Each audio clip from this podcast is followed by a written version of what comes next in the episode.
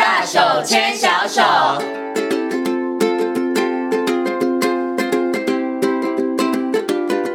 里是教育广播电台，您现在所收听到的节目呢是《遇见幸福幼儿园》，我是简晴。接下来呢，在节目当中我们要进行的单元是“大手牵小手”。那么在今天单元当中呢，很高兴的为大家邀请到台东大学幼儿教育学系的郭李宗文教授呢，来跟大家、跟所有的听众朋友好好来谈谈幼儿数学。哇，可能很多的爸爸妈妈自己好害怕数学，想说糟了，我一定呢要赶快帮助孩子，我数学很烂，不能让我的孩子数学很烂。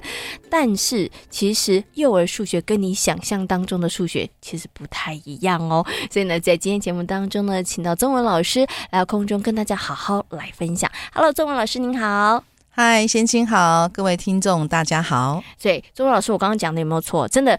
幼儿数学跟爸爸妈妈想的数学真的不太一样，没错。不过数学如果从小就让孩子喜欢数学是非常重要的事，这件事真的很重要。因为我后来发现呐，其实很多人都觉得哦，数学好难哦，我我数学学得很不好。我觉得有一大部分可能并不是他的能力不好，其实是他没有信心。或者他心里头的那个恐惧跟害怕，所以他就不想学数学了。所以刚刚其实我觉得老师有提到了一个重点，就是让孩子从小就不要让他害怕数学，甚至是喜欢数学是很重要的。没错，对对真的，因为他如果喜欢数学，以后就还有机会愿意去接触数学。嗯嗯，然后数学是科学之母，是，所以如果他数学好的话。他其实以后科学的这个领域，它就更开阔。嗯，而且其实数学也跟生活息息相关。当然，尤其在幼儿阶段，一定是跟生活有关。嗯，数学真的是跟生活里头，它是科学之母，它也跟生活很多的面向有关。所以你怎么可以讨厌它？你怎么可以排斥它呢？哈，好，所以呢，我们要花一点时间跟大家好好来谈，到底幼儿园里头的数学对孩子们来讲，孩子们该学到些什么？不是只有算术而已，不是只有数数而已。哈、嗯，等一下跟大家好好来谈。不过，我想是不是可以先请老师跟大家谈一下，到底孩子他们在这个发展的过程当中，他的数学概念发展的历程到底是怎么样？因为有的我觉得好像爸爸妈妈很着急，很小的时候就教小孩子数数啊，很小时候就觉得孩子哎，一加一等于多少？那到底孩子的那个数学的历程的发展，它是怎么样子的呢？其实哈，有一些这个婴儿的研究，大家一定没有办法想象哦。其实婴儿很早就知道数与量，不可能。大家觉得怎么可能？婴儿怎么可能会知道数与量呢？他只是不知道什么是一二三而已。可是他会知道，哎、呃，有多有少，一跟二长得不一样哦，是。然后样子不同，跟三长得不一样，是。所以他是可以区别。嗯哼。所以在量的这个部分，其实孩子很早就知道。它的数跟量之间，它的差异性，它是可以，它是可以觉察到的。尤其是五以内的这个数量的变化，嗯、因为不是很多哈，不用一个一个数，它就可以看到。嗯、所以婴儿他其实很早就有这个概念，只是说，因为我们数学的话，基本上还是受我们语言文化的影响。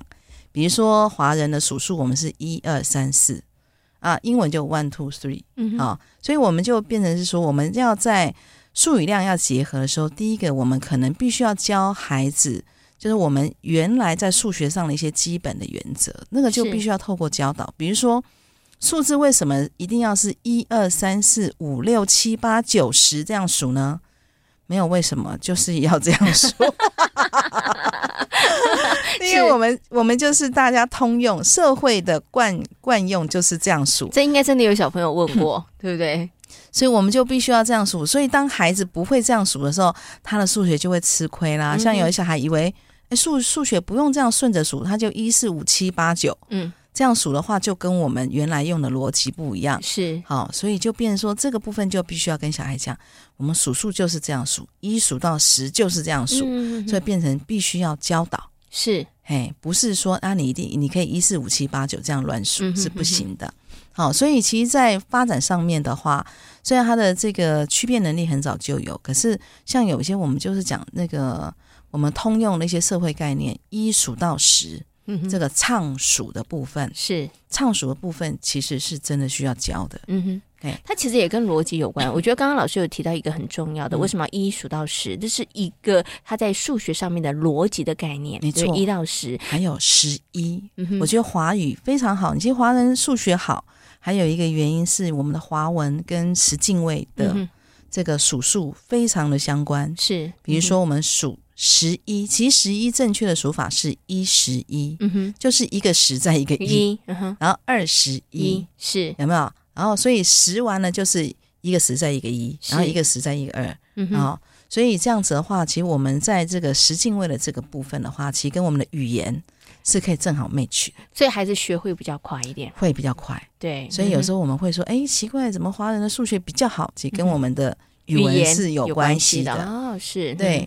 那所以那这个的话，其实就还是要教，嗯、因为他就是一定要这样数。嗯哼。好，那会唱数之后，其实像有些爸爸妈妈也很有趣，他以为孩子会唱数到一百就非常厉害。是，可是唱数归唱数哦，唱数有时候只是记忆，或者他是无意识的念。像念谣一样，对，他不见得知道那个规则，嗯，所以有时候你问他说：“哎，那二十三后面怎么数？”他不会数，他会要从头数。没错，我正要说，小朋友的数法就是一二三四五六七八九，然后二十一、二十二、二十三，对，二十四，对，所以就是说，如果是这样的话，表示他还没有掌握我们这个就是数学的那个逻辑，唱数的逻辑，嗯，是还没有，他只是把它背下来而已，嗯，好。可是那个还是就是先从这个知道，然后慢慢的让他知道说，哎，他其实是有个逻辑的。嗯，唱数是其中一项，另外一个很基本的，再来就是要一对一对应。嗯，一对一对应，或是有人叫一一对应哈。比如说我们在点数物件的时候，点一个物件数一个数字。是。好。比如说像我现在身边有杯子、有笔啊，有什么，他就要一点到它。二嗯。三。四就点一样数一样，不然的话有些孩子很好玩，他会点着，然后一二三，然后四五六七八九，他不知道我们数跟量之间的配对是一个一个对一个。老师，大概小孩子多大的时候可以发展出这样的能力？其实一对一对应的话，其实两三岁就可以了。所以，我们刚刚讲那个有数跟量的不同，他们有差别，婴儿时期就有了，嗯、对那？一对一呢，要到大概两三岁的时候，对，两三岁他就可以。嗯、那像唱数的这个部分，我们有时候会常鼓励，还就是老就家长，你就可以在家里常常跟他唱数。尤其我们后来也发现，都会区的小孩比较会唱数，哎，嗯哼，可能陈校长真的会利用走楼梯的时候就让他数，嗯，因为也无聊嘛，二 三四。啊，反正我们那边平没有，就平房比较多嘛，没有楼梯可以数。嗯，哎，小孩就比较不会数一二三四，常常都到了幼儿园才开始学习是一二三四的这个唱数的这个部分。嗯哼，那一对一对应的话，其实就比唱数稍微再晚一点点，所以其实要跟孩子讲，我们点一个东西就是数一个数字。是，嗯哼，哎，让他知道，或者是说有时候我们发点心呐，或是。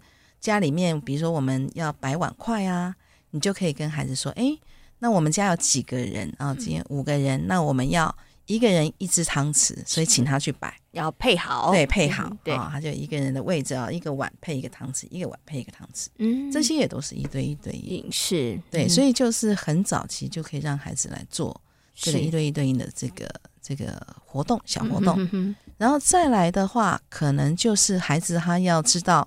我们的这个数的话，不论你从左边数过去，右边数过来，嗯，只要每一样东西只能数一次，是，哎，这个就很重要，就是我们讲说跟顺序无关，嗯，哎，不一定一定要从右边数过去，是，哎。所以，像有的小孩刚开始学数数，他一定要把它排好，嗯，有没有？他才不会漏掉啊，才才会数哈。对，那他其实有时候，或者是说，我们会要说，嗯，你如果不排好，你就是数过了就放一边，是数过了放一边，这个也是可以，嗯，哦，就是说，也就是说，一个东西只能数一次，是 OK。这你看也是慢慢发展出来的一个技术，不是技术，一个技巧啦，对对，他了解的，对，好，一个数字只能数一次，对，嗯，然后再来的话就是呢。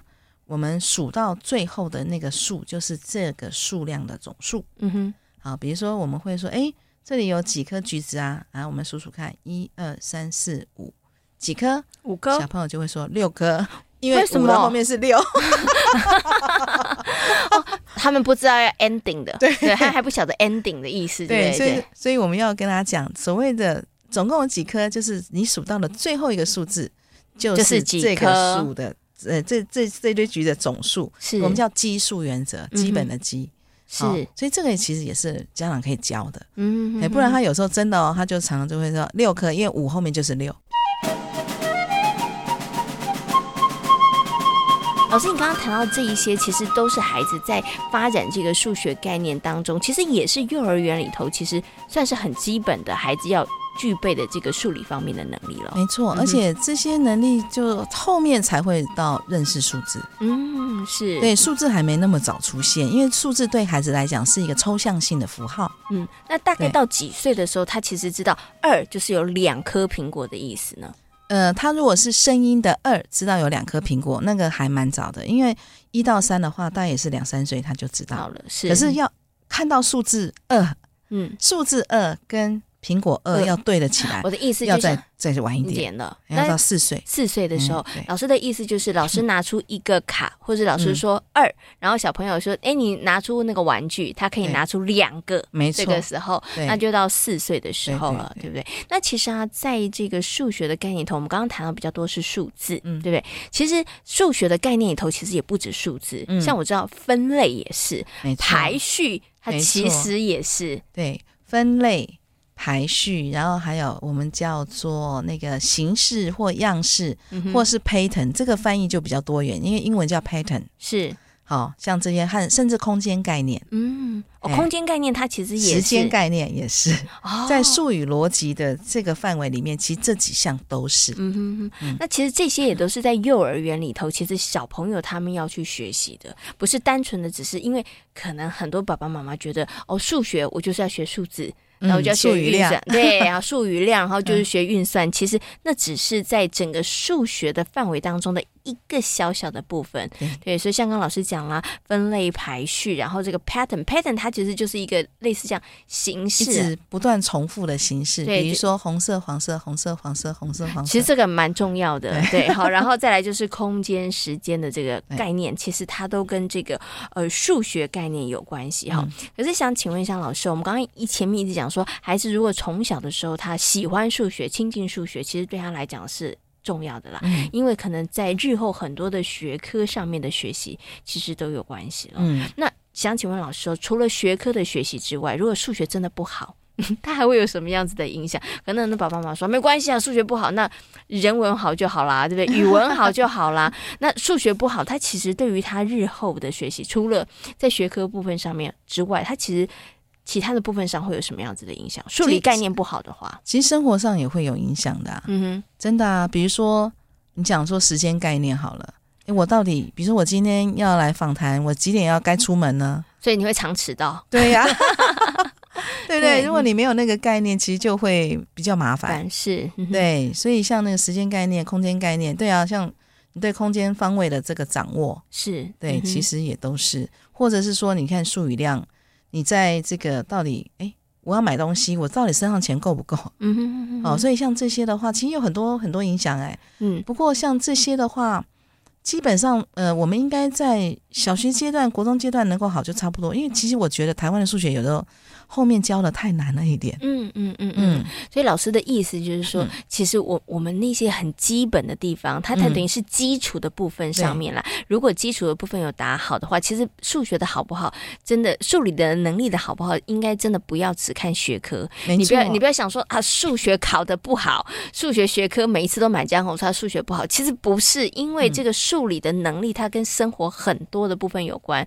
像我也曾经听过学数学的人，他其实逻辑。要很好，没错，对，所以这个逻辑又跟你生活当中很多的部分上的运用有关系。对啊，比如说像，即便你是文科啊，你如果逻辑不好，你在收集完资料之后，你怎么样来把它整理成一个我们讲的，它是不是有一个模组的形式，pattern 就出来了。对呀，它是不是有一个这样反复出现，或是分类，或是它有没有一个序列，时间的序列，是，或者说你有没有看到它之间的脉络？嗯，这些脉络其实都跟数学有关。对，你看很多的资料，收集资料很多的时候，资料这么多怎么消化？你要先分类，嗯，你要不要按你要按时间排序？你还是要按事件的那个严重性排序？其实这些都有影响，而这些其实它都是来自于基本的。数学的概念，而且其实从小的时候，我觉得这个也是爸爸妈妈要特别注意的。数学真的不是只有数字，只有数数，然后运算而已 哈。好，那其实啊，很多的爸爸妈妈，我刚刚前面讲了，真的因为自己学于数学习数学的恐惧，所以很担心孩子可能数学学的不好。那我们刚刚跟大家讲，数学包含的面向其实是很广的，但是我知道还是有一些爸爸妈妈他们很担心，所以他们可能让孩子比较早的时间，他可能就去上那种数理的这个可能补习班，哦、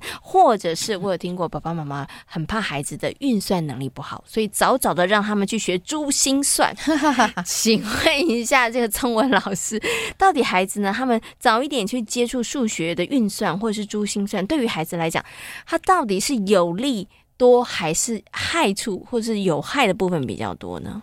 嗯，我我应该是这么说，就是说，那当然你你去多做了练习，当然你就会反应比较快，嗯，啊、哦，可是问题是数学的学习。不是在反应快不快？现在我们用电子计算机更快。哎，有道理耶。对，所以其实一定不要考你运算能力。对，就是那个运算能力，其实我们已经有其他的工具可以来帮助我们。比较重要的是，整个数学的学习真的是那个你的逻辑概念，嗯、或者说你怎么样运用数学来解决问题的这个能力是重要的。是、嗯，所以那你学珠心算，对，你会比较快，比较快又怎么样？嗯，对，比较快。会比较能够解决问题吗？这个不见得是个等号哦。好像没有。对，嗯哼，对，因为你必须要知道，哎，什么方法才是正确的方法，是或是什么样的路径切入才是一个比较好的路径。嗯哼，所以像这些的话，可能都跟你的运算的速度啊，哈，就是，而且我们再怎么运算也不会算这个比那个电脑比电脑快，或者计算机来的快。对，因为有，尤其是你之后的话，其实那个数字量会越来越大。嗯。哦，或是那运算会越来越复杂。其实你那个快不可能快到跟电脑一样。嗯嗯。所以我会觉得说，你倒倒不如花那些时间来做其他事情。嗯，对，因为你花了时间做这件事情，当然一定有它的成效在。可是这个成效真的是还是重要的能力吗？我觉得这就是爸爸妈妈你要去思考。嗯嗯。哎，那你花那么多时间金钱在这边，那你为什么不把这个时间去做别的事呢？嗯。哦，或者是说，爸爸妈妈觉得说，啊，我大概在家里我也不会做，所以我只好把他送去，是我就会觉得，哎，我有点心安，我好像有让他学数学，就就感觉上我有让他跑在这个起跑点之上了，对不对？之前就就比较不担心。但是我觉得刚刚中文老师提到这个，真的爸爸妈妈可以好好想一想，嗯、他训练孩子什么能力？他可能真的运算能力会快一点，对，嗯、可是快。我们现在有更快的，嗯，其实按计算机跟用电脑计算，它其实更快，对对。然后，所以你要让孩子在这个部分上运算快吗？可是我们有更好的工具了哈。对、嗯。那除了这个之外，孩子他可能去呃补习班提早学数学，或者是学珠心算，嗯、他还有没有其他的部分？的考量，那这个就是爸爸妈妈你可能要自己去思考的哈。所以刚刚中文老师有提醒哦，那老师刚刚前面一直提到说，哎，其实数学它其实包含很多面向。老师刚刚有提到一个用数学解决问题的能力，大家想说这个好像真的很厉害了，但是我们幼儿园应该是没有办法吧？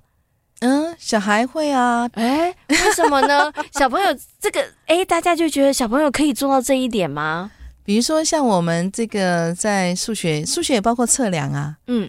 像我们有时候在幼儿园最常看到，就是小朋友说说我盖的比较高，另外一个就说哪有我盖的比较高，然后老师就会说那我们来比比看，要怎么比呢？所以要测量，嗯是。然后如果用手测，你就看小孩很好玩，他就手呢挪到自己的时候就就变高了，它就自动变高。对，身高也是啊，量身高的时候也是一整个手滑过去这样 子。对，所以就变成说那怎么样用客观的工具？来让我们在解决这个到底谁高的问题哦，对不对？是或是谁多的问题？嗯哼哼，哎呀，所以像这些的话，都是在数学当中可以解决，用数学概念来解决的问题。所以这个时候就是一个很好引导孩子去思考了，对，对不对？哎，你的手这样子都会变来变去，那怎么办？或者我们可以用什么其他的方法？对呀，或者是有的是在地板上盖的积木，有的在桌子上盖的积木，是，你说谁高？从哪里开始比呢？哦，哦，对，你看起始点在哪里呢？对，哎，你看，所以其实数学真的在生活当中无处不在耶。嗯，对，它真的不是只出现在课本当中，没错，而且它涵盖的范围其实是真的很多的。嗯，你生活当中有很多的困难，或是遇到了一些麻烦的时候，其实真的就要动动脑。小朋友他开始就要去想，像呃，贤青记得我曾经到一个幼儿园里头去啊，他们是种这个萝卜，白萝卜，嗯，哦，真的啊，对，然后 所以。他们怎么跟数学来结合？小朋友每一天，他们可能要去测量，对，这萝卜的高度，高度，然后他们要去记录，对，然后还有呢，我们到底要浇多少水？嗯，然后萝卜多少可以长高？但多久时间它会长多高？嗯，对。然后我看，我觉得这个就是一个让孩子可以跟生活结合，然后也可以亲近数学。他需不需要做这些测量？他需要，这样他才有经验，才知道说下一次种萝卜的时候，一个萝卜种下去到收成要多久的时间？然后，嗯。我都只要浇水，对不对？而且我想起你刚刚举的那个例子，其实不是只有数学喽，还有科学哦。嗯、对，因为我我可以每个人都会觉得，我觉得浇一杯就够，他觉得要浇两杯，那我们就来记录。是、嗯、我先有假设，我浇一杯，你就浇两杯，嗯、那我们来看看我们的萝卜到底谁长得高，是、嗯、对不对？所以这个就有假设，然后实验，最后有结果的记录，跟在想说，哎，萝卜到底需要多少水分？也许我们下次。种萝卜的时候就可以用这个比较好的方法来种。嗯，所以老师刚刚讲数学是科学之母是真的，然后数学其实也没有大家想象当中的这么样的困难，这么难以亲近。嗯、它其实就在我们生活当中哈，其实有太多的部分上面需要去运用哈。所以其实数学带着孩子，其实我我觉得也就是在。过生活嘛，对生活里当中的衣服要分类，其实也跟数学也有关系。啊、因为家长就可以跟孩跟孩子说：“哎，那你这些衣服你要怎么分？”嗯，让他自己决定啊。那他有一个规则，是他就讲出来他的规则是什么，那以后他就这样分就好了。对，这个就是 pattern 的学习，对不对？分类啊，分类。对，OK。我相信啊，听完我们今天节目之后，很多爸爸妈妈对于数学，哇，你应该有打开眼界，豁然开朗。哇，原来这么多的东西都跟数学概念有关哈，那其实这一些都跟你的生活、跟孩子的生活息息相关。我觉得爸爸妈妈就可以带着孩子，跟着孩子一起从生活当中来亲近数学。那今天呢，也非常谢谢呢郭李宗文教授呢，在空中跟所有的听众朋友呢，谈到了幼儿数学方面相关概念的问题啊，也非常谢谢宗文老师，感谢你，谢谢，谢谢大家。